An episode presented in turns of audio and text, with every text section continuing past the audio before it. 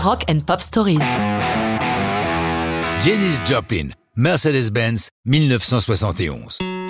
C'est Patti Smith qui nous raconte les premiers moments de cette chanson dans Just Kids, son autobiographie. Ce soir-là, Janis, avant son show au Capitol Theatre de Portchester dans l'État de New York, va boire un verre dans un bar voisin.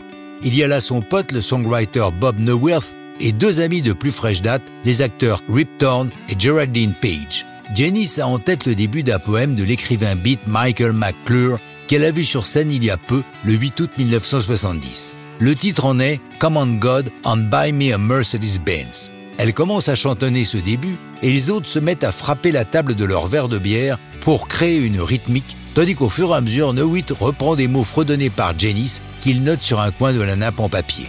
Janice se joint à lui et une heure plus tard, sur scène, elle annonce On vient juste d'écrire cette chanson au bar du coin de la rue. Je vais vous la chanter à cappella. Le show est enregistré et sera abondamment piraté car si c'est la première interprétation publique de Mercedes-Benz, c'est aussi l'avant-dernière prestation scénique de Joplin. Cette chanson est pleine d'ironie, raillant ceux qui ne voient le bonheur que dans les plaisirs matériels. Mercedes-Benz intervient à un moment où la contre-culture des 60s est en train de basculer, comme l'a fort bien expliqué le journaliste Barney Hoskins. Le rock était devenu un business juteux et des tonnes d'argent tombaient dans les poches d'artistes qui n'auraient jamais pensé gagner des sommes pareilles. Ils étaient partagés entre l'envie et la culpabilité, appréciant le luxe qu'ils pouvaient s'offrir, mais conscients qu'un bon hippie ne peut être matérialiste. Avec le début des années 70, tout changeait et les rockstars devenaient les nouveaux yuppies. On notera d'ailleurs que si Janice ne possédait pas de Mercedes, elle avait fait l'acquisition d'une Porsche repeinte en œuvre d'art psychédélique. La chanson est enregistrée le 1er octobre 1970 au Sunset Sound Studio de Los Angeles avec à la production Paul Rothschild qui fut aussi le producteur des Doors.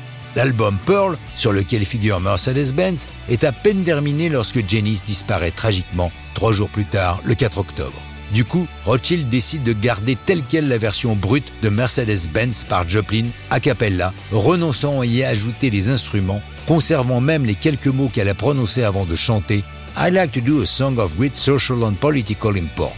Cette version dépouillée permet encore mieux de saisir l'humour et le talent brut de Janis Joplin.